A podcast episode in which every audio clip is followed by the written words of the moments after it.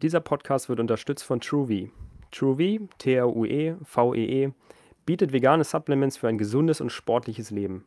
Dazu zählen essentielle Aminosäuren, Vitamin D und K2 mit Bio-Olivenöl und Algenöl mit den bei veganer Ernährung empfohlenen Omega-3-Fettsäuren EPA und DHA.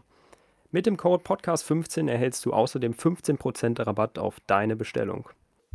Herzlich willkommen zur 29. Folge des Vegan Performance Podcasts. Heute haben wir wieder einen Gast und zwar die Alessa.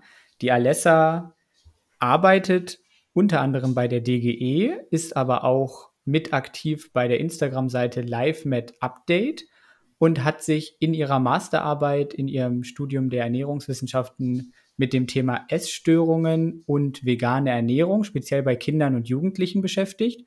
Und weil das eben so ein Thema ist, was im Allgemeinen doch auch oft zu Kontroversen führt, führt eine vegane Ernährung jetzt zu Essstörungen oder ist es umgekehrt? Wollten wir mit ihr einfach ein bisschen darüber sprechen. Und ich kenne die Alessa tatsächlich auch schon persönlich, denn ich mache ja gerade den Ernährungsberater bei der DGE in Bonn und da haben wir uns auch schon persönlich kennengelernt und darüber ist dann auch der Kontakt entstanden, da jetzt einfach im Podcast mal über dieses Thema zu sprechen. Willkommen, Alessa. Hallo zusammen, ich freue mich sehr, dass es geklappt hat und äh, wir jetzt ein bisschen über ja, eins meiner Herzensthemen quatschen können. Okay, sehr gut. Dann stell dich doch am besten noch mal ein bisschen selber vor. Wer bist du? Was machst du beruflich und in deiner Freizeit? Ich habe das ja eben schon so ein bisschen genannt, aber du kannst ja ein bisschen deinen Studiengang oder auch dein, deine Arbeit aktuell ein bisschen beschreiben, was du da einfach machst. Ja, gerne. Also ähm, ja, ich bin Alessa, du hast es, glaube ich, schon ganz gut ähm, zusammengefasst. Ich äh, habe Ernährungs- und Lebensmittelwissenschaften im Bachelor studiert in Bonn und im Master dann äh, den Schwerpunkt Humanernährung gewählt und ähm, ja, habe neben meines Studiums schon äh, recht viel gearbeitet und das hat sich dann so ein bisschen ähm, ja in Richtung wissenschaftliches Arbeiten auch entwickelt und dann war ich fertig mit dem Studium und dann gab es eine schöne Stelle äh, bei der DGE für die Stellungnahmen und Positionspapiere. Und ähm, ich habe vorher tatsächlich auch schon neben des Studiums äh, bei der DGE, aber im Referat Fortbildung, ähm, wo du jetzt auch den Lehrgang machst, Dominik, äh, gearbeitet. Und mir hat die DGE echt so ganz gut gefallen. Und ähm, ja, dann dachte ich, bewerbe ich mich mal und dann hat es dann auch direkt geklappt. Und ähm, ja, was ich jetzt derzeit mache, ist ähm, die Neubewertung der veganen Position. Ähm, ja, hat ganz gut gepasst, so als erstes Thema, freue ich mich sehr drüber und das ist auf jeden Fall äh, auch ein sehr spannendes Projekt. Und genau, in meiner Freizeit mache ich unter anderem ähm, ja die Mitarbeit bei LiveMate Update und ja, das kommt bisher noch ein bisschen zu kurz, aber ähm, versuche ich jetzt auch ein bisschen mehr im Alltag zu integrieren. Und ähm, genau, ich mache gern Sport. Hm, sehr gut. Und ähm, was ja, für Sport als Info noch? ja, ja ich mache äh, Pole, ja, ich mache Pole Fitness, ähm, also weniger so dieses tänzerische, sondern mehr die äh, Figuren an der Stange und ähm, ja. bin meistens geplagt durch blaue Flecken, aber es macht echt wahnsinnig viel Spaß und man baut ordentlich was an Kraft auf. Und oh ja. Ähm, ja, da bin ich so ein bisschen ja, hooked geworden, nachdem ich das das erste Mal gemacht habe. Okay, du hast jetzt wissenschaftlicher Sicht. Du hast ja jetzt eben schon gesagt, dass es eventuell dieses Jahr, vielleicht auch erst nächstes Jahr ein neues Positionspapier von der DGE zur veganen Ernährung geben wird. Ich wusste das natürlich jetzt auch schon. Das ist natürlich auch eine schöne Neuigkeit. Kannst du da so ein bisschen aus dem Nähkästchen plaudern? Äh, in welchem Stand befinden wir uns da? Und was gibt es vielleicht für Neuerungen, vielleicht aber auch nicht? Wird die mhm. DGE vegan-freundlicher? Anders ausgedrückt. Äh, ich kann da jetzt äh, zu diesem Zeitpunkt noch nicht äh, allzu viel sagen. Ich glaube, das wird dann einfach ähm, ja im Laufe der Zeit sich, sich so entwickeln. Äh, wir sind gerade noch im Rechercheprozess. Was man auf jeden Fall verraten kann, ist, dass es ähm, neu wird, dass wir auch die ähm, anderen Dimensionen der Nachhaltigkeit neben Gesundheit mit einbeziehen, ähm, also die Umwelt, Tierwohl und Soziales auch. Und das ist auf jeden Fall ähm, eine große Änderung zum letzten Mal. Und was dann am Ende rauskommt, das sehen wir dann. das ist ja auch ein recht aufwendiger Prozess. Das vergessen ja viele. Das geht ja nicht mal schnell in einer Woche runterzuschreiben. Genauso ja auch bei den Beiträgen von Live Update. Die sind ja sehr schön herausgestellt. Wir hatten ja auch schon Katharina Moll hier zu Gast, die eine andere Betreiberin auch von Live Update ist. Und die, da können eben nicht einfach jeden Tag irgendwelche fancy Reels kommen, weil es einfach viel Recherchearbeit ist, oder? Ja, auf jeden Fall. Das ist ähm, auch so was, was ich eben schon so angeteasert habe, dass es ein bisschen zu kurz kommt.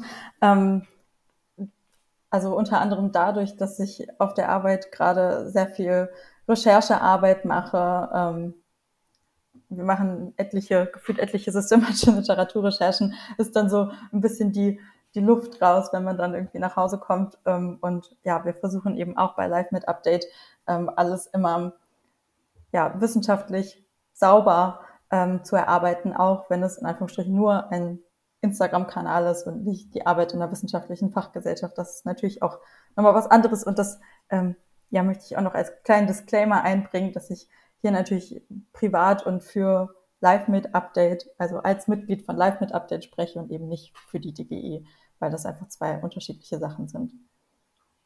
Ganz wichtig zu wissen noch behandelt ja bei Live mit Update auch wirklich ein ganz breites Themenspektrum. Ne? Sogar wir als Sportwissenschaftler haben da schon tolle Infos draus nehmen können, die unseren Wissensstand nochmal aufgefrischt haben.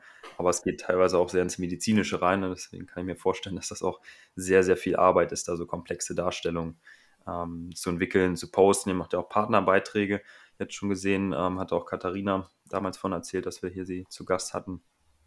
Und ja, genau. so ein Freizeitding quasi nochmal zusätzlich.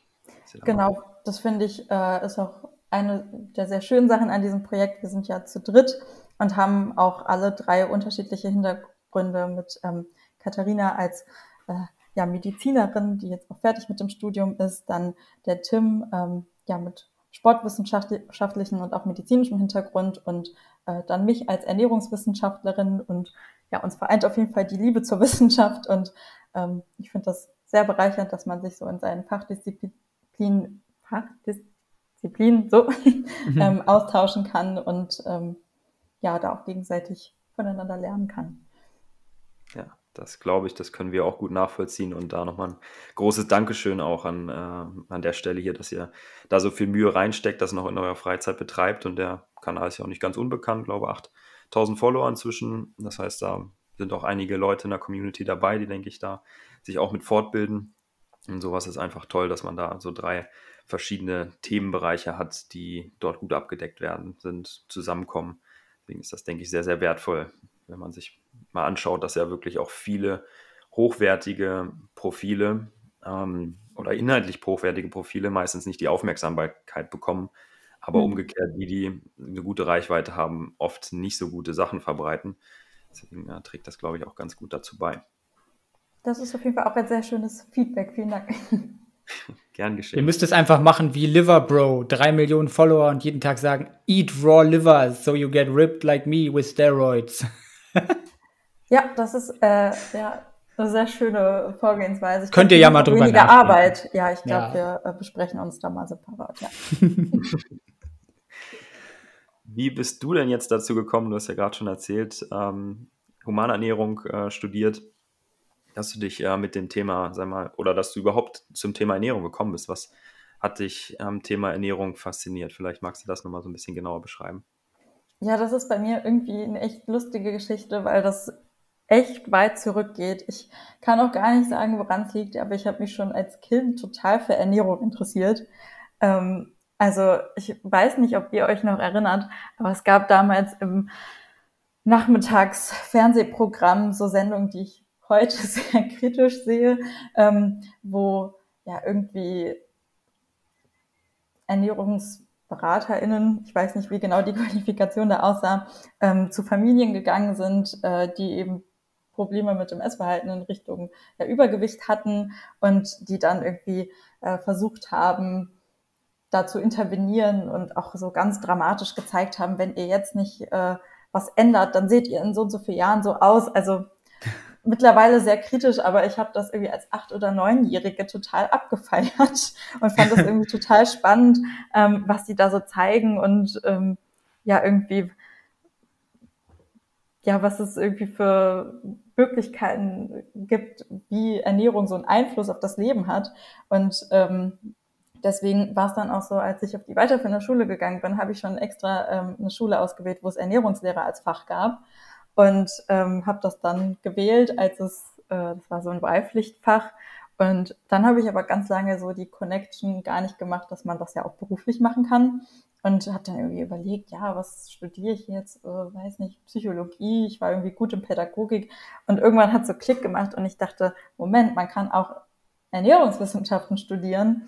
Und äh, ich hatte damals noch den Gedanken, wie glaube ich viele, die ins Studium gehen, ja, ich werde äh, Ernährungsberaterin und ähm, das äh, hat sich dann irgendwie so ein bisschen, ähm, ja, so äh, habe ich mich von weg entwickelt und mehr in Richtung Wissenschaft. Und ähm, ja, als ich dann den Bachelor in Bonn gemacht habe, habe ich schon noch Momente gehabt, wo ich das alles so ein bisschen hinterfragt habe. Also die Studienwahl, weil es wirklich sehr lange sehr grundlagenbasiert war. Wir haben wahnsinnig viel Wirtschaft, Chemie, Physik, Technologie und ich habe die ganze Zeit da im Hörsaal gesessen und gedacht, ich will was über Ernährung wissen. Und ähm, als es dann irgendwie kam mit dem Schwerpunkt, war der Bachelor auch quasi schon vorbei und ich dachte, oh Gott, ich kann doch jetzt gar nicht sagen, dass ich Ernährungswissenschaften studiert habe. Ich, ich weiß doch gar nichts. Was, glaube ich, auch ein ziemlich gutes Learning so im Nachhinein ist, dass man irgendwie auch erstmal lernt, was, ist, was man alles nicht weiß. Und ähm, ja, hatte dann überlegt, liegt es irgendwie an Bonn oder am, am Studium und habe auf jeden Fall gedacht, ich muss einen Master machen, ich will noch mehr lernen. Ähm, habe dann kurz überlegt, ob ich nach Gießen gehe, habe mich dann aber doch äh, für Bonn entschieden und bin auch sehr froh, weil ähm, ja, auch wenn da natürlich auch wieder so ein paar breit gefächertere Module war, konnte man ganz gut so seinen ähm, Forschungsschwerpunkt ein bisschen legen und ich habe echt coole Projekte gemacht, wo ich Interventionsstudien begleitet habe und ähm, äh, eine Ernährungserhebungs-App dafür ähm, eine Website konzipiert habe. Also es war dann irgendwie auch, äh, ja, man konnte so ein bisschen Wissenschaft machen. Mhm. Und ähm, ja, da habe ich dann irgendwie nochmal so meine Liebe für das Thema erneut entdeckt und war dann endgültig Feuer und Flamme. Ja, spannend. Das können Dominik und ich, glaube ich, ganz gut nachempfinden. Das ist, denke ich, so ein so ein Ding, was immer wieder gesagt wird, dass man im Bachelor irgendwie noch gar nicht so viel lernt. Viele von außen denken dann vielleicht, oh, Bachelor in Ernährung oder Bachelor in Sportwissenschaft, aber dann bringt das einem noch gar nicht so viel. Und man weiß dann eigentlich, dass man noch nicht so viel weiß und man hat ganz viel drumherum gelernt, aber so spezifisch das eine, Ernährungswissenschaft, hat man dann gefühlt noch nicht so erlernt, gelernt und kann noch gar nicht damit so richtig arbeiten. Ne? Deswegen ist und nach dem Master weiß man dann, dass man noch weniger weiß. dann, dann weiß man aber auch äh, besser, wie man an das, was man nicht weiß, rankommt. Beziehungsweise genau das ist der Punkt. Wie ja. viel Arbeit es ist, da überhaupt zu dem Wissen zu kommen und dass es eben nicht so einfach ist zu sagen, das ist jetzt so und so und fertig. Ja, das trägt, glaube ich, auch ganz gut dazu bei, mal nach außen hin aufzuklären, dass so ein Studium erstmal schön und gut ist, aber einen noch nicht befähigt dazu, irgendwie richtig gut auf dem Thema zu sein, dass es da noch eine Menge mehr bedarf und dass die Ausbildung so breit ist. Und wenn man sich wirklich auf ein Thema, wir wollen uns ja jetzt auch gleich nochmal ein bisschen äh, vertiefen auf eins, dass da eine Menge mehr dazu gehört. Nochmal selber Auseinandersetzung damit, dass es nicht fertig ist mit dem Studium, auch wenn man gefühlt lange in der Schule war, lange studiert hat, äh, dass es eigentlich erst so richtig losgeht mit äh, speziellem Wissen aneignen angeht. Ne? Ja, total. Das ist auch das, was äh, mich an der Wissenschaft einfach so reizt, so diese Wissbedürftigkeit. Ähm, ich ja, wollte halt nach dem Studium, habe ich auch gedacht, ich will noch mehr lernen und genau das ist ja im Endeffekt das, was man macht, wenn man sich ähm, wissenschaftliche Inhalte beruflich erarbeitet. Man lernt ganz schön viel. Musste auch Gute so ein bisschen Arbeit. daran denken, äh, wie es bei uns im Sportstudium war. Da saßen dann auch so Ripped Bros und dachten, sie wissen schon alles. Und dann haben sie erstmal gelernt, okay, es gibt noch Psychologie und dann gibt es Didaktik und Pädagogik und die Leute so, ah, ich will doch nur Bank drücken. ich kann doch eigentlich gar nichts anderes außer Sport. genau. Ich habe doch Sport studiert, weil ich nichts kann.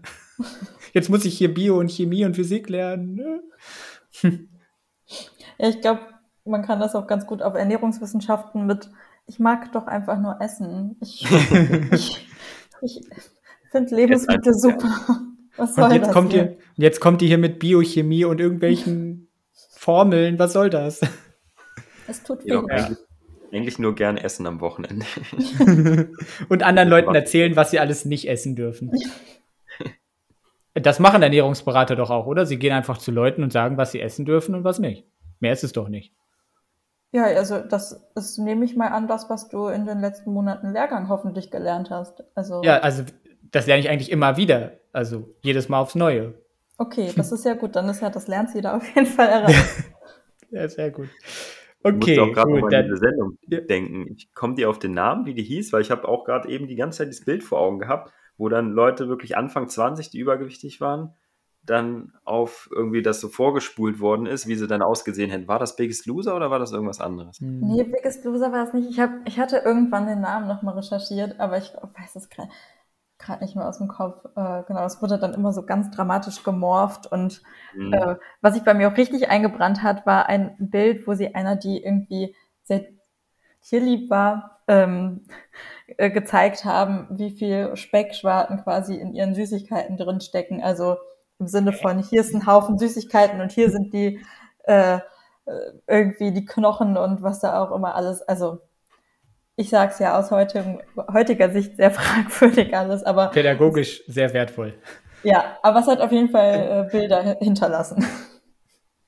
Okay, gut. Dann kommen wir ein bisschen zum Thema Essstörungen jetzt. Was hat dich denn überhaupt dazu bewogen, dich mit diesem Thema zu beschäftigen? Ist das auch so ein, hast du ja eben gesagt, so ein Herzensthema oder war das so, ja, ich muss halt eine Masterarbeit schreiben? Der hat mir das Thema vorgeschlagen. Mm, Also das war irgendwie schon äh, ein Thema, was mich schon ja länger interessiert hat, was man, wo man ja auch immer so Berührungspunkte im privaten Umfeld hat. Und ähm, mich hat immer sehr der Zusammenhang von ähm, Psyche und ähm, ja, Ernährung irgendwie interessiert. Und ähm, ich ja, habe irgendwie schon irgendwie auch überlegt, ja, irgendwas Richtung ähm, ja, Ernährungspsychologie oder so, da gibt's ja bisher relativ wenig. Und dann äh, gab es eben dieses Masterarbeitsthema, ähm, was mir angeboten wurde. Und dann wusste ich, okay, ich muss das auf jeden Fall machen. Ich habe irgendwie endlich mal Gelegenheit, mich mit dem Thema auseinanderzusetzen, weil das im Studium halt auch äh, ja kaum behandelt wurde. Also es war ja sehr ähm, auch der Forschungsschwerpunkt ähm, im, im Vordergrund, auch im Master. Also wir haben uns wenig mit so praktischen Sachen, und dazu zähle ich jetzt mal Essstörungen zu, äh, beschäftigt. Und dann war das endlich mal eine Gelegenheit, mich mit diesem Thema auseinanderzusetzen. Und ich war dann auch echt froh über dieses Thema. Und ich finde, so Motivation für ein Thema hilft auf jeden Fall, sich bei so einem langen Prozess wie einer Masterarbeit irgendwie, ja, da, da am Ball zu bleiben. Hast du da auch einen persönlichen Bezug mal gehabt oder gehabt, wenn ich das äh, so, so fragen darf? Ist ja auch ein intimes Thema. Ich habe nämlich den Eindruck, dass viele, die sich dafür interessieren, ist ja auch im Bereich Psychologie, viele studieren Psychologie, um sich selber besser zu verstehen. War das mit den Essstörungen auch so oder ist einfach nur eine Sache, wo du gesagt hast, das finde ich einfach spannend?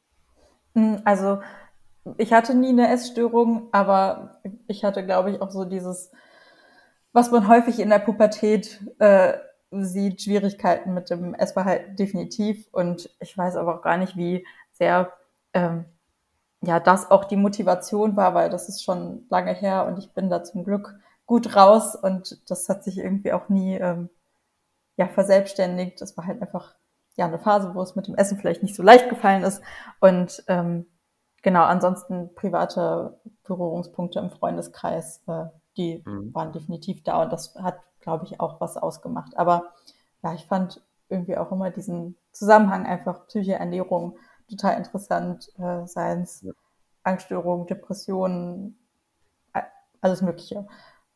Ja, alles, was da in diesen psychologischen Bereich reingeht, ist ja auch hochaktuell. Und das mit dem Thema Essstörung habe ich auch den Eindruck, wird auch zunehmend, sag ich mal, mehr nach außen kommuniziert. Man spricht zunehmend häufiger darüber. Ich finde es auch im Coaching-Prozess ein sehr spannender, spannender ähm, Punkt, den ich immer wieder bei mir auch beobachte. Ich tausche mich da mit Dominik jetzt auch häufiger aus.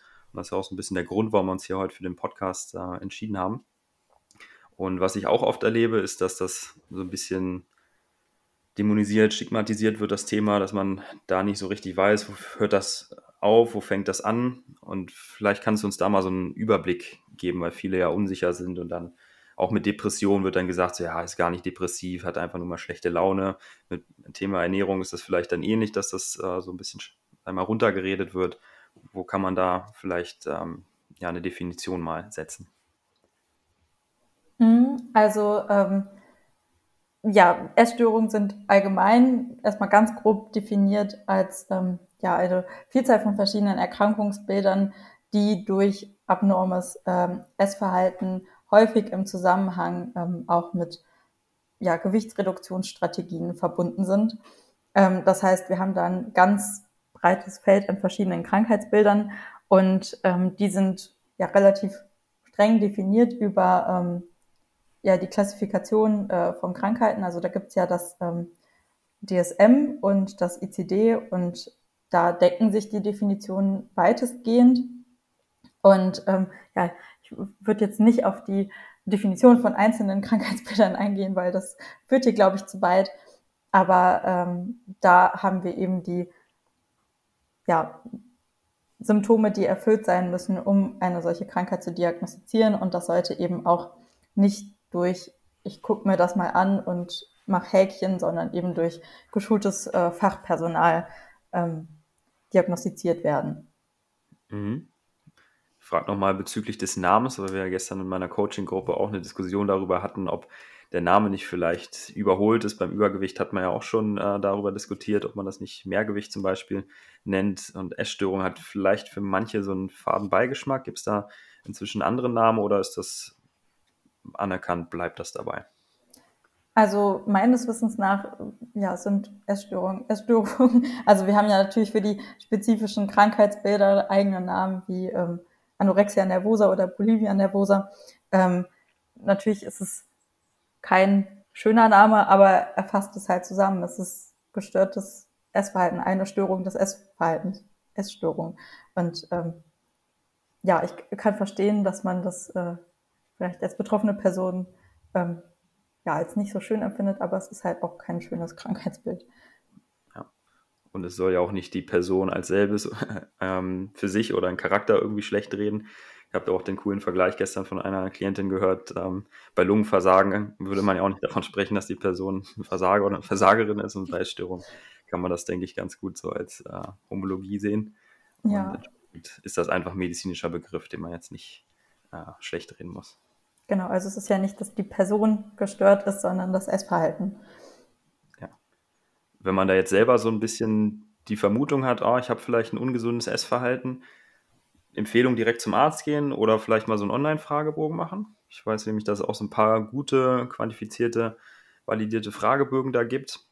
Ich habe auch schon mal ähm, einen davon, ich weiß gerade nicht, wie er heißt, das ist aber wohl auch einer der Goldstandards zur Diagnostik davon im Coaching verwendet, um zu gucken, so über den Coaching-Prozess, wie entwickelt sich da ähm, dieser Score. So, glaube ich, wie viele Fragen waren da? 27. Ja, Eating Disorder Questionnaire.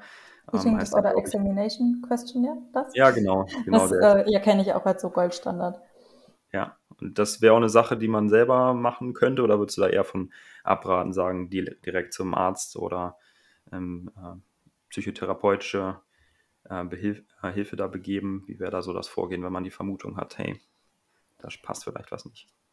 Ja, also ich habe mich ja äh, primär mit ähm, dem wissenschaftlichen Background äh, da auseinandergesetzt und wenig mit dem, mit dem praktischen, weil eben eine äh, wissenschaftliche Arbeit und ich bin ja auch keine ähm, Beraterin oder äh, Therapeutin, aber was definitiv gilt, ist so früh intervenieren wie möglich, ähm, sobald man vielleicht, also es ist schon ein sehr guter Schritt, wenn man selbst das direkt merkt, dass äh, man da vielleicht irgendwie Probleme entwickelt. Das ist ja mhm. leider selten der Fall. Das kommt ja meist erst später und auch von außen. Aber sobald man ähm, ja merkt, man hat da Probleme, kann es natürlich ähm, für einen selber hilfreich sein, um sich mal irgendwie so ein bisschen zu reflektieren, irgendwie einen Test zu machen. Aber ähm, ich würde definitiv raten, so früh wie es geht, da auch professionelle Hilfe ähm, ranzuziehen, da ja das einfach selbst sehr schwierig zu reflektieren ist. Hm. Danke. Genau, vielleicht können wir auch noch mal kurz den Unterschied erläutern zwischen ähm, einer Essstörung und gestörtem Essverhalten. Kannst du das noch mal machen? Mhm, also ähm, grundsätzlich ist es so, dass ja der Übergang da teilweise ein bisschen fließend ist. Also wir haben ja verschiedene Krankheitsbilder, die definiert äh, sind. Wir haben ja die Anorexie, Bulimie, ähm, Binge-Eating-Störung, aber es gibt eben auch ähm, ja so eine Zusatzkategorie, das sind die nicht näher spezifiz spezifizierten Essstörungen, sorry. Ähm, mhm. Und da fallen eben häufig äh, Krankheitsbilder rein, die nicht 100 Prozent den Diagnosekriterien ähm, der ja, klassischen Essstörung, sage ich mal, entsprechen und wo es sich dann auch um Mischformen ähm, handelt und zum Beispiel ja, muss man da auch nochmal unterscheiden nach dem verwendeten ähm, Tool, nach dem Diagnosetool, weil es da auch nochmal relativ starke Änderungen gab, zum Beispiel von der letzten Version von äh, DSM und ICD auf die aktuelle Version. Da war es eben so, dass ja, die atypischen Essstörungen äh, noch eine deutlich größere Rolle gespielt haben. Das heißt, äh, wir haben irgendwie alle Kriterien für die Essstörung bis auf eins der Hauptkriterien, die Gewichtsabnahme zum Beispiel. Ähm, und das wurde bei dieser Änderung auch nochmal so ein bisschen aufgeweicht, ähm, wodurch jetzt auch Essstörungen als solche klassifiziert werden können, wo man vorher gesagt hätte, das zählt noch nicht, weil du bist nicht äh, untergewichtig genug zum Beispiel. Mhm. Ähm, genau, also Wie, ja. wichtiger Schritt, denke ich. Ja. Definitiv. Also das ist ja auch irgendwie ein großes Problem, dass es Menschen gibt mit Essstörungen, die nicht als solche erkannt werden, weil sie nicht dem in Anführungsstrichen klassischen Bild, was man ähm, hat von einer Essstörung, entsprechen. Und äh, die sind genauso behandlungsbedürftig und ja, auch wichtig, dass man da eingreift. Halte ich auch für relativ problematisch, wenn man sagt, okay, du bist erst, ähm, erst therapiebedürftig oder essgestört, wenn das auch eingetreten ist. Also könnte man ja sagen, okay, wenn das Kind schon im Brunnen gefallen ist, erst dann ist es eine Essstörung und wenn man auf dem Weg sich dahin befindet, dann kann man es noch nicht diagnostizieren. Das ist ja schlecht. Ja, definitiv. Und äh, vor allen Dingen gerade, weil es so ist, dass ähm, ja frühe, frühe therapeutische Behandlung das ist, was den ähm, Behandlungserfolg drastisch erhöht, ähm, wenn man erst anfängt zu behandeln, wenn ja es sich auch wirklich körperlich so massiv äußert, ähm, dass es da ja starkes, eine starke Gefährdung gibt, dann ist es halt schon relativ spät. Hm. Ich finde, das trägt dann natürlich auch dazu bei, dass solche psychischen Erkrankungen dann durchaus akzeptierter werden, wenn man eben schon früher auch als normal, in Anführungsstrichen, aussehender vielleicht ähm, da mit zuzählt. Ich bin selber immer wieder überrascht, wie viele Patienten, PatientInnen zu mir kommen, die äußerlich wirklich ganz normal wirken und mir dann irgendwann erzählen, ja, ich bin aber depressiv oder ich habe eine Angststörung. Ähm, das merkt man halt nicht, wenn man sich mit diesen Leuten unterhält. Die können das halt sehr gut copen im, im, im Alltag oder auch äh, im Gespräch mit anderen Personen, obwohl es ihnen eigentlich sehr schlecht geht. Ja, definitiv. Oder wenn man mal an sowas wie Binge-Eating denkt, wenn man das phasenweise hat und dann das gemischt ist irgendwie mit einer Anorexia und dann man wieder Phasen hat, wo man nur fastet, nichts isst, dann hebt sich das auf und man sieht es körperlich nicht, weil es noch normalgewichtig ist, obwohl im Kopf ja das Problem vielleicht schon ähm, sehr präsent ist. Ne? Eben und auch die psychische Belastung, die damit einhergeht, äh, ja ebenso groß ist. Und es ist ja auch gar nicht immer so, dass wir haben eine Essstörung, fängt an, man ist normalgewichtig zum Beispiel und dann ist man als logischen Schritt ähm, später untergewichtig, sondern es kann ja auch sein, dass das Gewicht auf einem relativ stabilen Niveau einfach bestehen bleibt und das Krankheitsbild trotzdem stark ausgeprägt ist. Ja.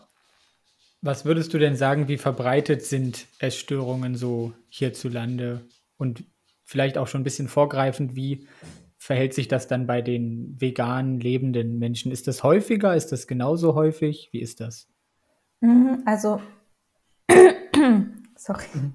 Ähm, ja, es gibt ganz schön viele verschiedene Angaben, was so die äh, Häufigkeit von ähm, Essstörungen angeht. Ein Wert, den man immer wieder findet, ist so grundsätzlich, dass äh, zwei Prozent ähm, betroffen sind. Ähm, ich habe eben nochmal, weil ich ja diesen zwei Prozent Wert irgendwie so ähm, abstrakt fand, äh, nochmal geschaut und die Bundeszentrale für gesundheitliche Aufklärung gibt an, dass ähm, ja von 1000 Mädchen und Frauen im Laufe ihres Lebens etwa 30 an der Binge-Eating-Störung, 20 an Bulimie und 15 an Magersucht erkranken. Da haben wir auch einen großen Unterschied ähm, bei den Geschlechtern, weil bei den ähm, Jungs und Männern ist es halt deutlich, ähm, ist die Prävalenz deutlich niedriger. Äh, da gibt die Bundeszentrale für gesundheitliche Aufklärung 10 für die Binge-Eating-Störung, 6 für Bulimie und 2 für Magersucht an. Ähm, die Werte wollte ich einfach nochmal so mitbringen. Und ähm, Genau dazu muss man aber definitiv sagen, dass da auch die Dunkelziffer relativ hoch ist, weil nicht alle Essstörungen als solche erkannt werden, ähm, nicht, ja, viele auch nicht behandelt werden und da ist zu erwarten, dass die Zahlen nochmal ähm, höher sind. Und was die ja, pflanzenbasierten Ernährungsformen angeht, da gibt es nicht allzu viele valide Daten äh, wie da so die Prävalenz aussieht. Aber so grob ist es in vielen Studien so, dass die Häufigkeit von Essstörungen höher ist. Ähm, dass da einfach ja, Essstörungen häufiger vorkommen oder, also wir haben das in beide Richtungen, dass bei Personen mit Essstörungen tendenziell mehr Personen sind, die sich vegetarisch oder vegan ernähren, als bei gesunden Personen und dass bei vegetarisch und veganen Personen mehr Personen mit essgestörtem Verhalten drunter sind. So. Mhm. Wer ist denn schuld daran? Was würdest du sagen? Ketzerische Frage vielleicht. Ist es der Veganismus? Ist es der Grund, dass Leute, die ähm, essgestörtes Verhalten aufweisen, gerne vegan werden? Das hört man ja auch häufiger. Wir haben uns ja natürlich auch schon mal ein bisschen mit dem Thema auseinandergesetzt. Ist es vielleicht die, der Gesundheitsperfektionismus, der damit reinspielt? Das ist die Fitnessszene. Wir sind da auch quasi genau bei diesen Schnittmengen unterwegs und fragen uns das deshalb auch oft. Vielleicht kannst du uns da nochmal ein paar Insights geben, sofern das da schon Daten zu vorliegen oder du eine Vermutung hast. Also Schuld ist natürlich wirklich ein sehr ketzerisches Wort, weil erstmal ist es ja so, dass äh, Essstörungen grundsätzlich multifaktorielle Erkrankungen sind. Also da äh, spielen wahnsinnig viele verschiedene Faktoren ähm, ein und ein Aspekt, der auch unabhängig von ähm, pflanzenbasierten Ernährungsformen ist es eben ja unser westliches Schönheitsideal. Ähm, das ist ganz interessant, das sieht man in Studien, dass die Häufigkeit von Essstörungen ähm, hier in unseren westlichen Ländern deutlich höher ist als äh, in anderen Ländern. Ähm, und ja, da äh, ist es eben so, dass ja viele Menschen Schwierigkeiten haben, sich, ja, das heißt viele Menschen, also Personen mit Essstörungen, ähm, der dieses westliche Schönheitsideal stark internalisiert haben und sich daraus dann eben dieser Druck entwickelt, dem zu entsprechen und das dann äh, ja nicht immer problemlos so bewältigt werden kann. Bei den pflanzenbasierten Ernährungsformen ist es eben so, äh, ein Risikofaktor ist eine starke Beschäftigung mit dem mit Essen.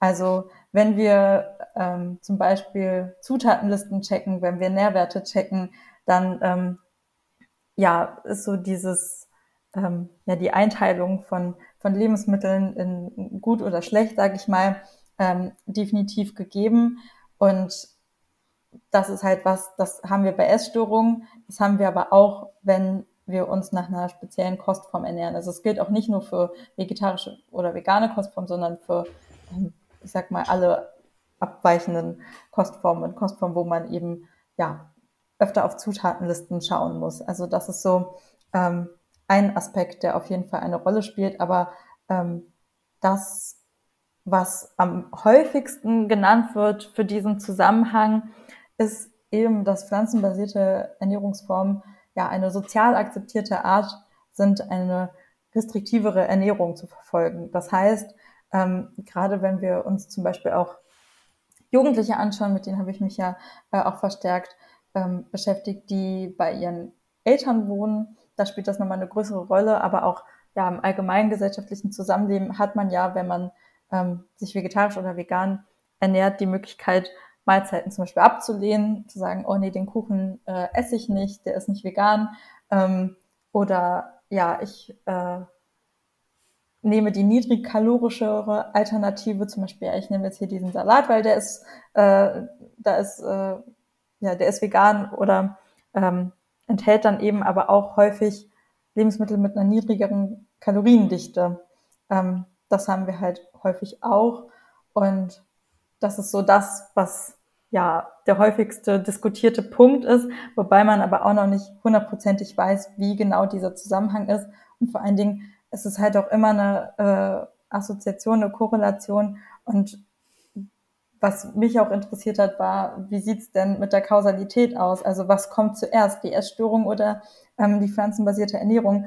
Und dazu gibt es kaum was. Ähm, in einer Übersichtsarbeit haben die mehrere Studien zusammengefasst ähm, und sich auch diesen zeitlichen Ablauf auch mit verschiedenen äh, Faktoren angeguckt. Und da war es eben so, dass die pflanzenbasierte Ernährung und ähm, der Beginn der Essstörung relativ nah beieinander lagen.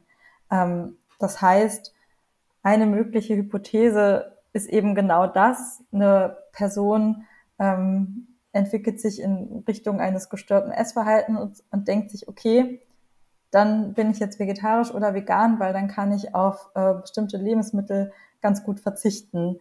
Und ähm, ja, das wird dann auch akzeptiert. Und es ist ja auch für, für sich selbst dann auch eine Möglichkeit zu sagen, okay, ähm, dann habe ich jetzt eine gute, ja, einen guten Grund, den Käse nicht zu essen, sage ich jetzt mal, äh, der vielleicht. genau, ja. ähm, ja, das ist so ein Punkt. Du hattest eben auch die Fitnessszene schon mit eingebracht oder habe ich das? Ja, genau, das hatte ich auch schon so mit äh, reingebracht und das hast du ja jetzt auch schon mit aufgegriffen, dass das vielleicht ja auch nochmal so ein Thema ist. Ähm, warst du schon durch mit der Beschreibung? Sonst würde ich da nochmal nachhaken. Ähm, also mir fallen gleich bestimmt noch weitere Punkte ein im Laufe des Gesprächs, aber das wären erstmal so die Hauptsachen.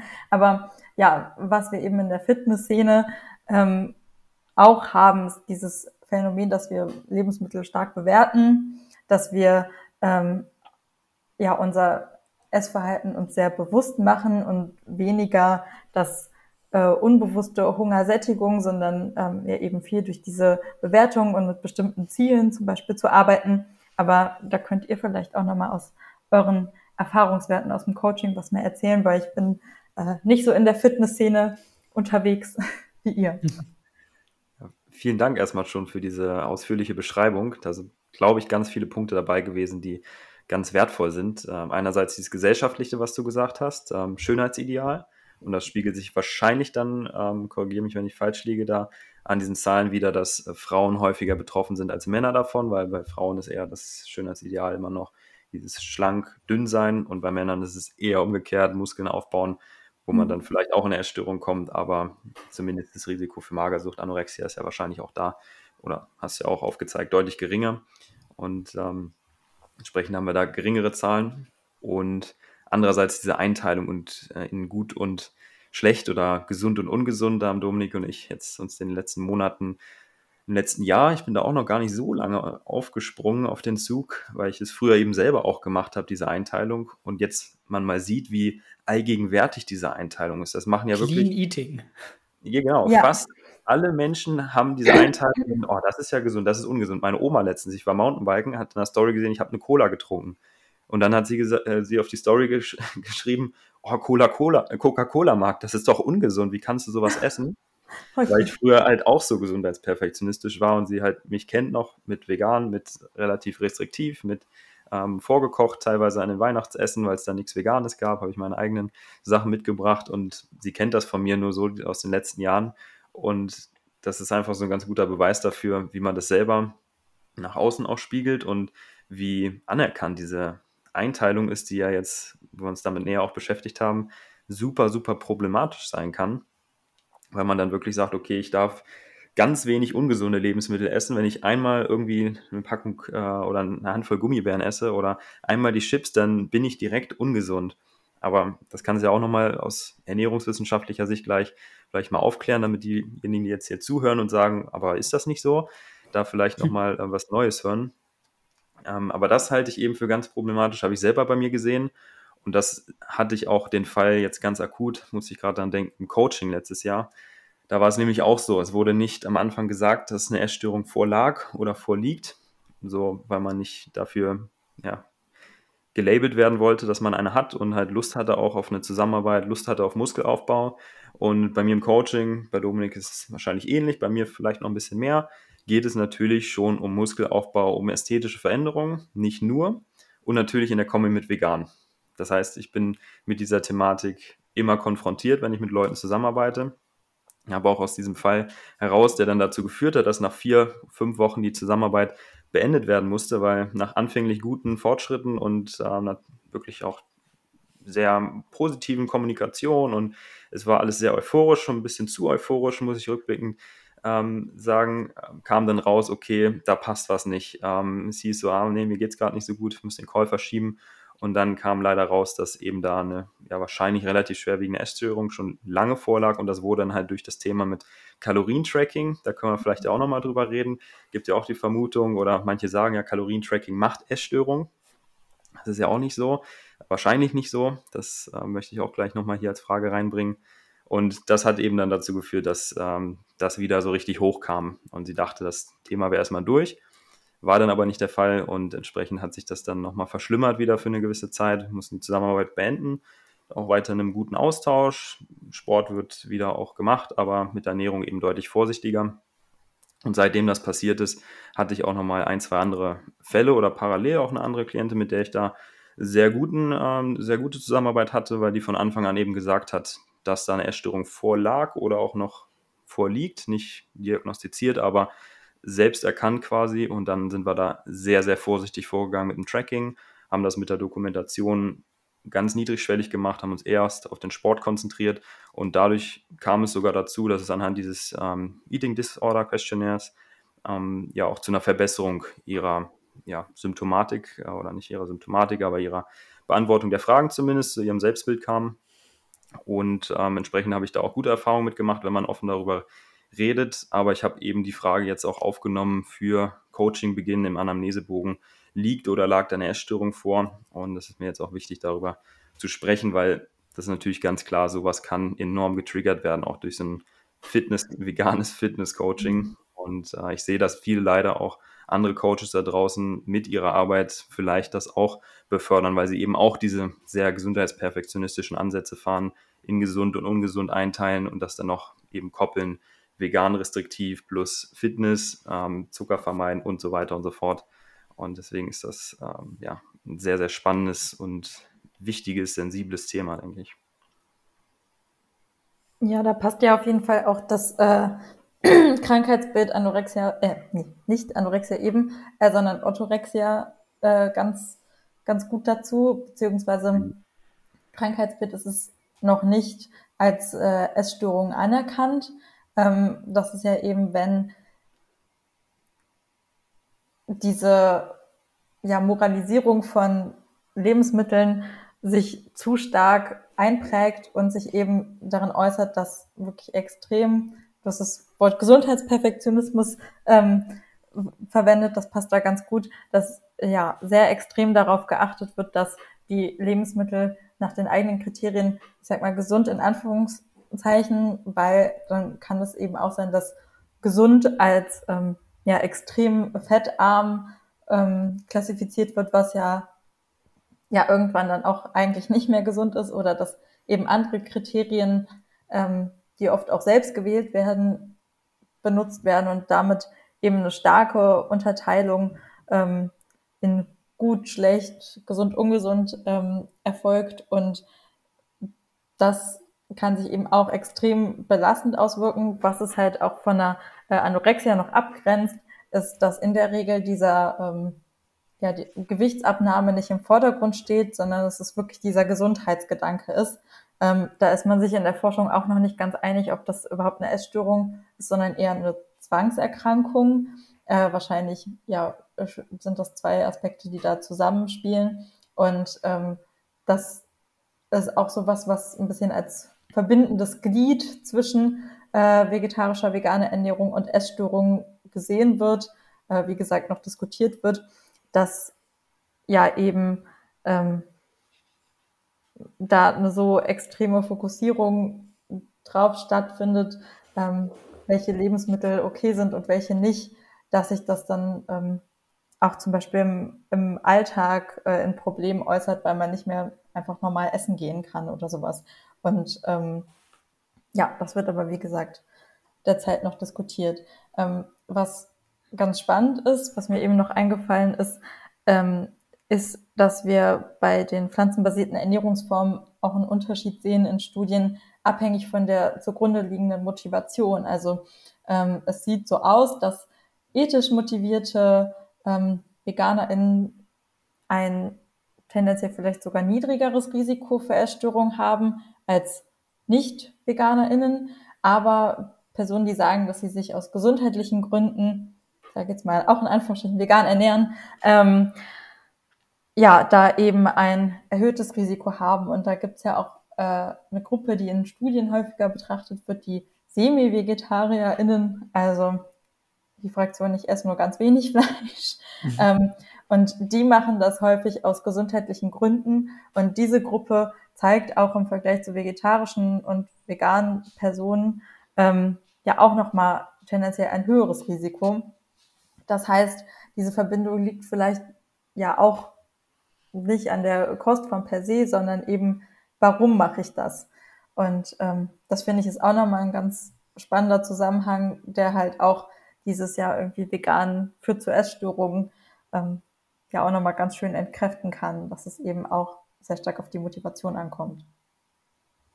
Finde ich nochmal richtig cool, dass du das sagst, weil sich das genau mit dem deckt, was ich selber oder wir, ich würde mal sagen, bei mir war es noch so ein bisschen extremer als bei Dominik, gezeigt hat. Äh, wir sind ja auch aus gesundheitlichen Gründen vegan geworden. Ich hatte schon auch dieses Extreme, sage ich jetzt mal, aus der Fitnessszene die Jahre davor. Also ich bin 2014 vegan geworden, angeeignet und das hat sich dann so weit hochgeschaukelt durch die Informationen da auch von den veganen Ärzten, China Study, Michael Greger, du kennst die wahrscheinlich alle. Ja.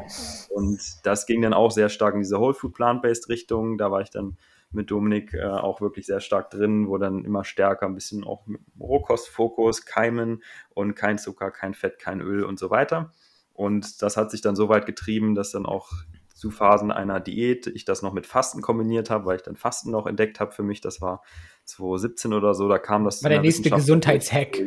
Genau, noch ein Gesundheitshack und dann konnte man es noch besser machen, ohne, ohne Essen zu trainieren, noch gesünder als mit Training und vielleicht noch effektiver im Bereich Ausdauertraining. Da dachte ich, jetzt hast du wirklich ähm, die Weisheit damit irgendwie erreicht und äh, das hat tatsächlich bei mir dann auch dazu geführt, es war, oh, wie war das so?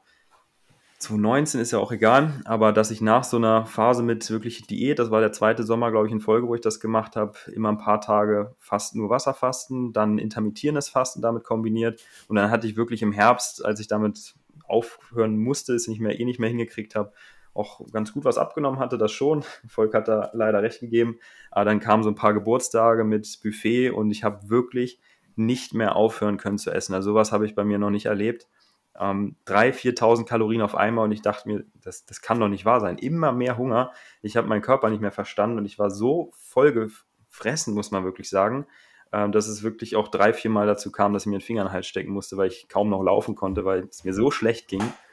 Und ähm, ja, da habe ich dann gemerkt, okay, Marc, du bist, wenn du dir den Finger in den Hals stecken musst, weil du so viel gegessen hast, du bist auf dem besten Wege in der Essstörung, das kann nicht so weitergehen.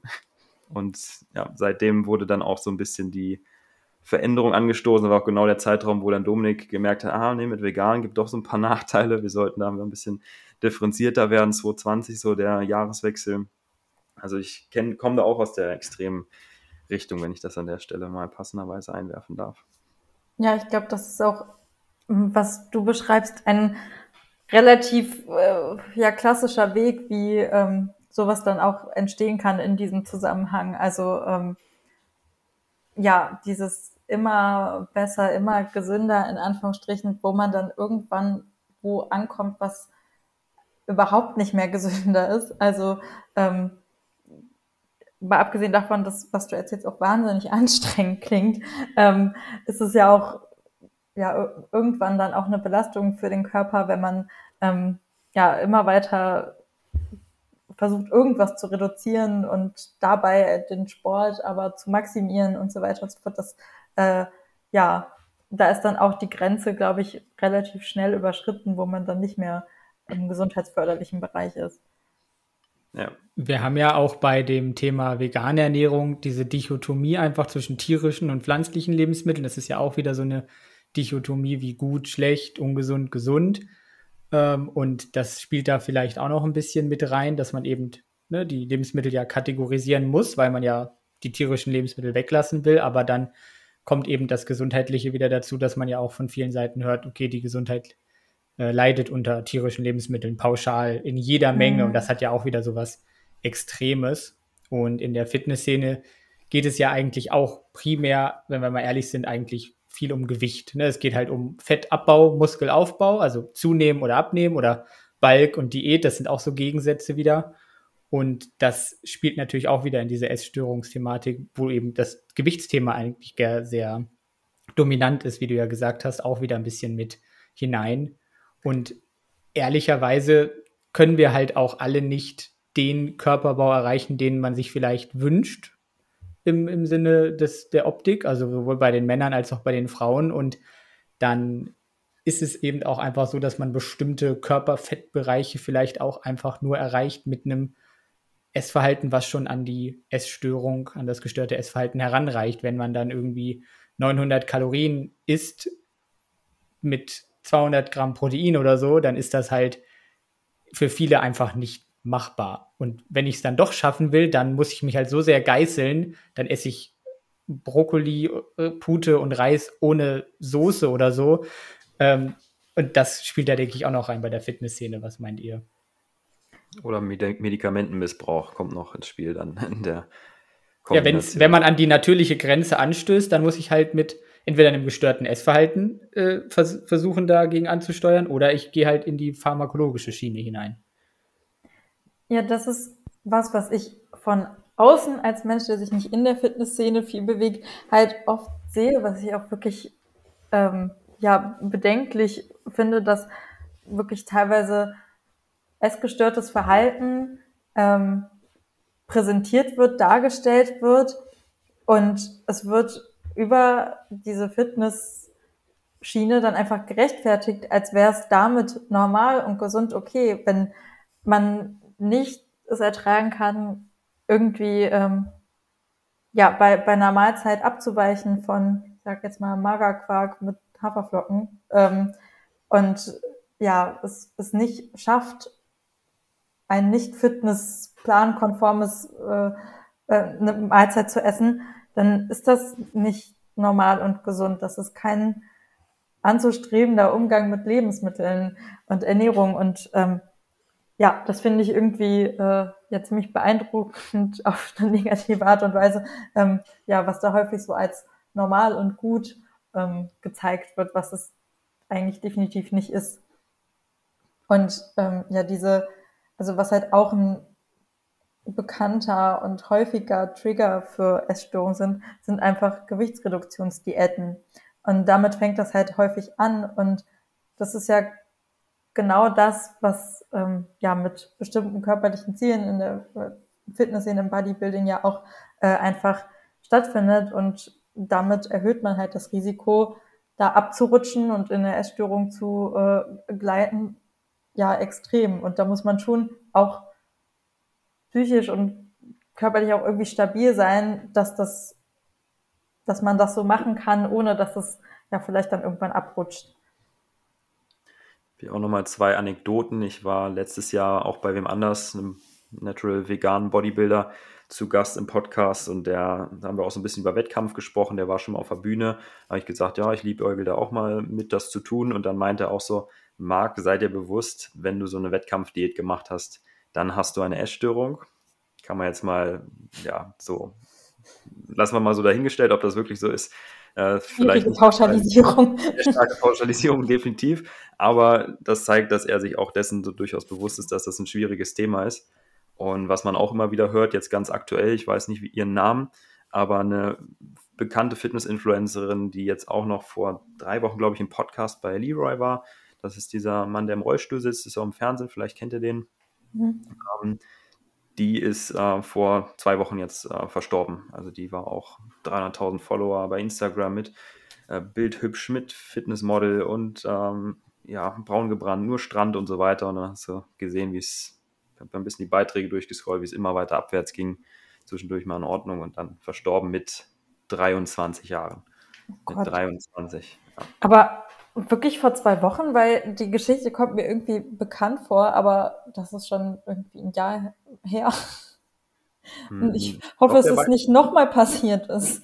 Ich meine, der Beitrag war aktuell. Ich hatte nämlich extra reingeguckt bei ihm auf der Seite und er hatte nochmal ein Bild mit ihr geteilt und meint, ja, die, die ich jetzt vor äh, zwei Monaten im Podcast hatte, ist jetzt vor zwei Wochen verstorben. Ich weiß, wie gesagt, ihren Namen nicht, wollen wir auch nicht unbedingt nennen hier. Aber ich glaube, das müsste dann noch ein neuer Fall gewesen sein. Also einer ist ja schon genug, aber das ist ja, das ist natürlich das Schlimmste, was dann passieren kann, aber es gibt ja natürlich auch Leute, die dann mit einer Essstörung sich dann vegan ernähren oder sagen, sie leben vegan und dann holt sie eben doch ihre Essstörung zu einem gewissen Zeitpunkt einfach wieder ein. Da gibt es unzählige Beispiele für und dann kriegen wir halt die ganzen mhm. Ex-Veganer-Videos, mhm. die sagen, der Veganismus hat mich krank gemacht und eigentlich muss man sagen, okay, das war eigentlich deine Essstörung, die schon davor vielleicht da war oder die verstärkt wurde, können wir halt alles noch nicht sagen, aber ähm, das hat dann eher dazu geführt, als dass jetzt nicht äh, es möglich wäre, mit einer veganen Ernährung gesund zu leben. Das ist auch was, was in der Therapie ähm, sehr schwierig ist. Also ich kenne es ja, wie gesagt, nicht aus der Praxis, aber halt aus äh, ja, dem Paper, die ich gelesen habe, dass ähm, ja, es häufig bei Einrichtungen für Essstörungen so ist, dass ähm, ja, eine rein pflanzenbasierte Ernährung nicht gestattet wird, sage ich mal, weil eben auch das Argument ist, du musst erstmal schaffen, alle Lebensmittel quasi zu essen und ähm, dann ja kann man gucken, wenn du quasi gesund bist, dass du potenziell Sachen ausschließen kannst. Aber ähm, das ist ja natürlich für eine Person, die ethisch motiviert vegan ist, ja, ja, eine furchtbare Vorstellung, dann für sein körperliches wohl äh, gezwungen zu werden, tierische Produkte zu essen. Ähm, aber das ist halt was, was tatsächlich häufiger vorkommt. Und es gibt aber halt auch ähm, die Meinung, dass diese ethische Motivierung, die dahinter steckt, halt nicht der Faktor ist, der die vegane Ernährung dann zum Risiko macht, sondern dass es halt auch schon möglich ist, vegan zu bleiben und darüber gesund zu werden, ähm, da muss man aber halt auch erstmal herausfinden, was ist denn überhaupt die Motivation für die vegane Ernährung, weil wenn es eben aus diesem gesundheitlichen und Abnehmaspekt heraus entstanden ist, dann ist es halt schwierig zu sagen, wir behalten das bei, äh, weil dann immer ein, dieser Teil der Essstörung, wenn es Teil der Essstörung ist, beibehalten wird. Ähm, ja, und das ist halt auch ein ja, schwieriger Konflikt, weil es ja auch in der Regel was heißt in der Regel aber häufig nicht nur die eine Motivation ist, sondern viele Menschen ja sagen, ich, keine Ahnung, ich ernähre mich, ich sag's jetzt mal so rum, gesundheitlich motiviert vegan, aber Ethik ist ja auch, ich mag ja auch Tiere, so. Hm, ja. Was ich vielleicht noch einfach anbringen will, falls uns Leute zuhören, die auch, sage ich mal, ihre Ernährung tracken, die meinetwegen Wettkampf Bodybuilding machen, die das mit eiserner Disziplin machen, trainieren und dann auf die Bühne gehen und so und sich damit wohlfühlen, dass man das natürlich auch nicht verurteilen sollte und als Essstörung oder gestörtes Essverhalten titulieren sollte. Da gibt es ja auch, denke ich, viele, die von außen kommen und sich jemanden angucken, der halt eisern trainiert, auf seine Proteine achtet und so weiter und mhm. so fort. Und dann sehen die nur, okay, jetzt hast, jetzt hast du 13 Kilo abgenommen, jetzt nimmst du wieder zu und dann nimmst du wieder ab und dann nimmst du wieder zu. Das ist so, ist das nicht irgendwie gestört? Was soll das? Aber eigentlich gehört es halt zum Prozess einfach dazu. Ne? Muskelaufbau geht nur mit Fettaufbau und Fettabbau geht eben dann äh, danach, weil man dann ästhetischer aussehen möchte. Also es gibt auch Leute, die das einfach machen und die da keinen Leidensdruck verspüren und die das äh, gesund machen können und die auch zum Beispiel ihre Kalorien tracken können und gesund bleiben. Und deswegen ähm, denke ich, müssen wir da auch zugestehen, dass das auch gesund gehen kann. Das ist halt ja, das ist immer die Frage. Eben genau das, dieses von außen zu beurteilen, ob jemand eine Essstörung hat oder nicht, das funktioniert halt einfach nicht. Also man kann ja. nicht an äh, einem Essverhalten jemanden eine Essstörung attestieren. An, attestieren, genau. Ähm, man kann, es geht halt hauptsächlich darum, was im Inneren stattfindet, ähm, was die Essstörung ausmacht und alles weitere sind Symptome. Und genau. ähm, da ist auch die Unterscheidung definitiv wichtig deswegen eben auch bitte nicht bei jemandem anderen sagen, äh, hey, das ist nicht gesund, geh mal zum Arzt oder so. Ne? Oder auf dem andererseits halt auch nicht das ganze Legitimieren von außen. Es kommt halt immer darauf an, wie fühlt man sich selber damit. Ja, ich glaube, das ist auch einfach ein wichtiger Punkt, dass man versucht, wenn man aktiv in so einen Prozess reingeht, sich auch zu hinterfragen und halt auch mal Moment innezuhalten und zu überlegen, okay, was mache ich hier gerade, fühle ich mich wirklich gut damit, ähm, bin ich irgendwie davon psychisch belastet oder macht mir das nicht, dass man ja versucht, da so ein bisschen auch selbst einen Überblick zu behalten, wie, wie es einem eigentlich so geht, was ja auch. Wie Marc das halt auch gemacht hat dann und dann gesagt genau, hat, nee, ja. das so, so nicht. Das glaube ich aber auch relativ schwierig, je nachdem, welchem Stadium man sich da befindet, wie informiert man da ist. Du hast ja gesagt, die Auseinandersetzung mit der Thematik, und das habe ich eben vor einiger Zeit auch mal in einem Paper gelesen, die Auseinandersetzung damit oder wie stark man sich auseinandersetzt oder wie hoch auch der Wissensstand im Bereich Ernährung ist, war wohl auch ein Risikofaktor für Essstörungen bei äh, Studentinnen, glaube ich, hatte ich äh, mal in einer Studie gesehen. Und da dachte ich schon, hm, schwierig. Du einerseits willst ja auch was darüber lernen, wie du dich qualitativ ähm, ja, fortbilden kannst, äh, wie du dich gut ernährst. Andererseits ist es direkt ein Risikofaktor für das Entwickeln einer Essstörung. Und wenn man das nicht so richtig einordnen kann, da noch so ein Halbwissen unterwegs ist, nicht so den, die, das Fachwissen hat, wie wir es jetzt schon haben, dann ist es, glaube ich, auch sehr schwer, sich da gut zu reflektieren, oder? Ja, also dazu gibt es mehrere äh, Untersuchungen auch und da war so ein bisschen das Fazit, was ich jetzt noch im Kopf habe, dass ähm, ja Ernährungswissen sowohl protektiv sein kann als auch Risikofaktor sein kann. Und ich glaube, das ist nämlich auch wieder das, wie ist der Anfangspunkt, wo steht man und was ist vielleicht auch die Motivation, sich das Wissen anzueignen. Ähm, weil da äh, gab es ja so eine qualitative Befragung, ähm, wo mit Menschen, die Ernährungswissenschaften studieren, äh, gesprochen wurde und auch dann gefragt wurde, wie wirkt sich das aus? Und manche haben eben gesagt, das ähm, ja äh, hilft mir total zu wissen, ähm, ja, also alles Mögliche über Ernährung zu wissen, um ähm, ja, gesund zu leben. Und andere haben eben gesagt, oh, je mehr ich hier irgendwie lerne, desto nervöser macht es mich und das Gefühl, irgendwie alles falsch zu machen. Und ähm, ja, ich glaube, das ist auch stark individuell. Ich, ich glaube, das ist so ein äh, Spektrum, auf dem man sich dann auch bewegt mit zunehmendem Wissen. Am Anfang ist man so, ja, ich weiß eigentlich gar nichts, ich esse einfach, was mir schmeckt, was ich irgendwie gelernt habe. Dann kriegt man so ein bisschen Wissen und dann merkt man, oh, Zucker, das ist nicht so gut. Und dann, oh, so Öl hat Kalorien und Salz, nee, Bluthochdruck und Pipapo. Und dann entwickelt man vielleicht diese, diese Ängste vor, vor Lebensmitteln, kategorisiert das Ganze. Und ich kenne dann aber tatsächlich viele auch Ernährungswissenschaftler, die einfach super entspannt mit Ernährung umgehen, einfach gesund essen, aber trotzdem sich einfach auch ja, Süßigkeiten gönnen und Softdrinks und auch mal Alkohol trinken und da einfach super entspannt sind, weil sie einfach wissen, hey, es kommt auf die Menge an, es kommt äh, auf die Gesamternährung an und ich kann da wirklich entspannter sein. Also sind, glaube ich, wirklich die mit so einem gefährlichen Halbwissen, die da dann eher sich Sorgen machen, mhm. meiner Einschätzung nach.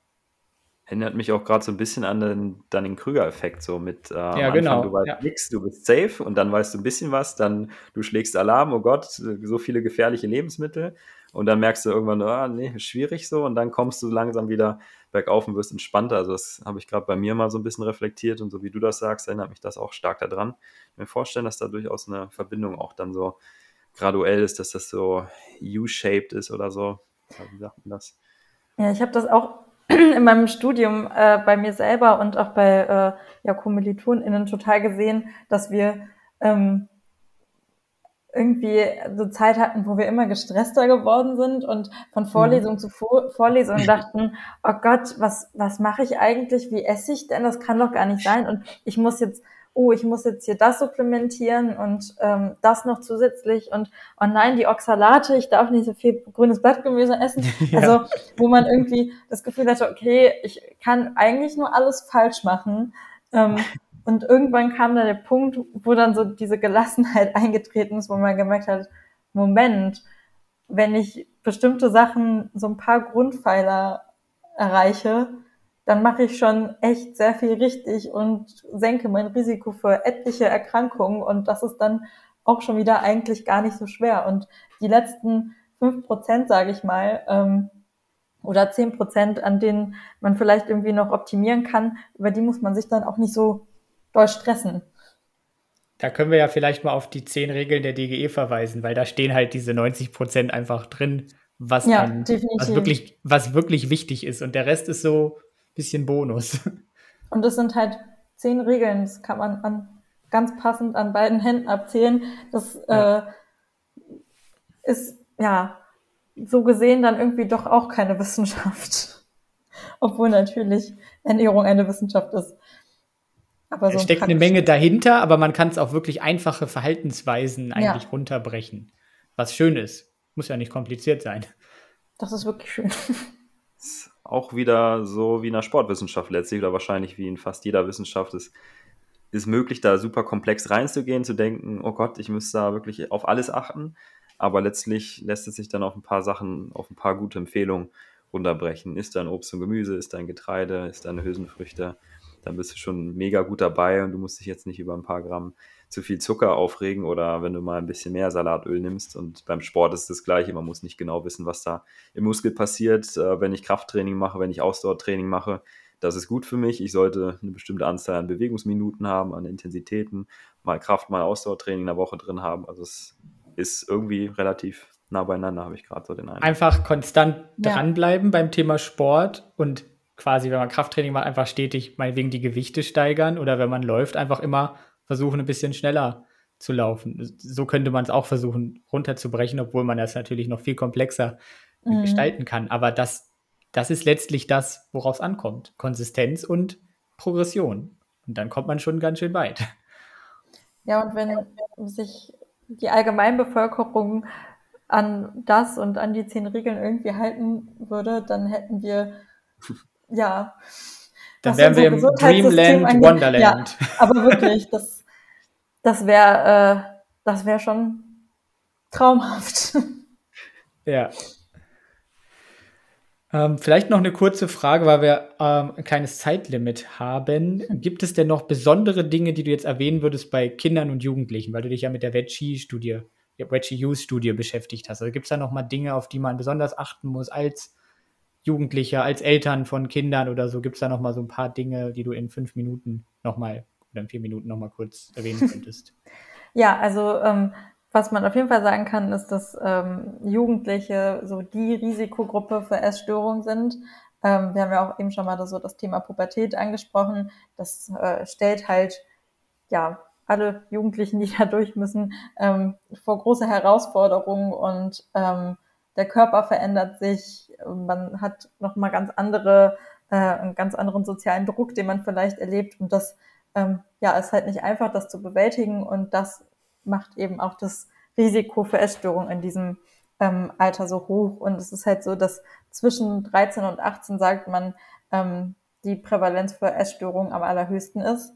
Und ähm, ja, was eben auch die pflanzenbasierte äh, Ernährung angeht, ist, was Eltern vielleicht berücksichtigen sollten, ist zu hinterfragen, warum fängt jetzt mein Kind an, sich vegetarisch oder vegan zu ernähren ähm, und eben zu schauen, okay, ist das jetzt was, womit mein Kind versucht, Kalorien zu reduzieren vielleicht, äh, merke ich das vielleicht auch an anderen Verhaltensweisen ähm, oder ja, sagt mein Kind, es geht um, um Ethik ähm, oder um, um Tierwohl, ich möchte keine Tiere essen, ähm, dass man irgendwie so diesen Risikofaktor eigentlich ganz gut schon mal ähm, ja, identifizieren kann und ja durch dieses Hinterfragen auch dann, wenn diese Ernährungsform aus einem essgestörten Verhalten vielleicht herausgeht, ähm, dass man doch möglichst früh eingreifen kann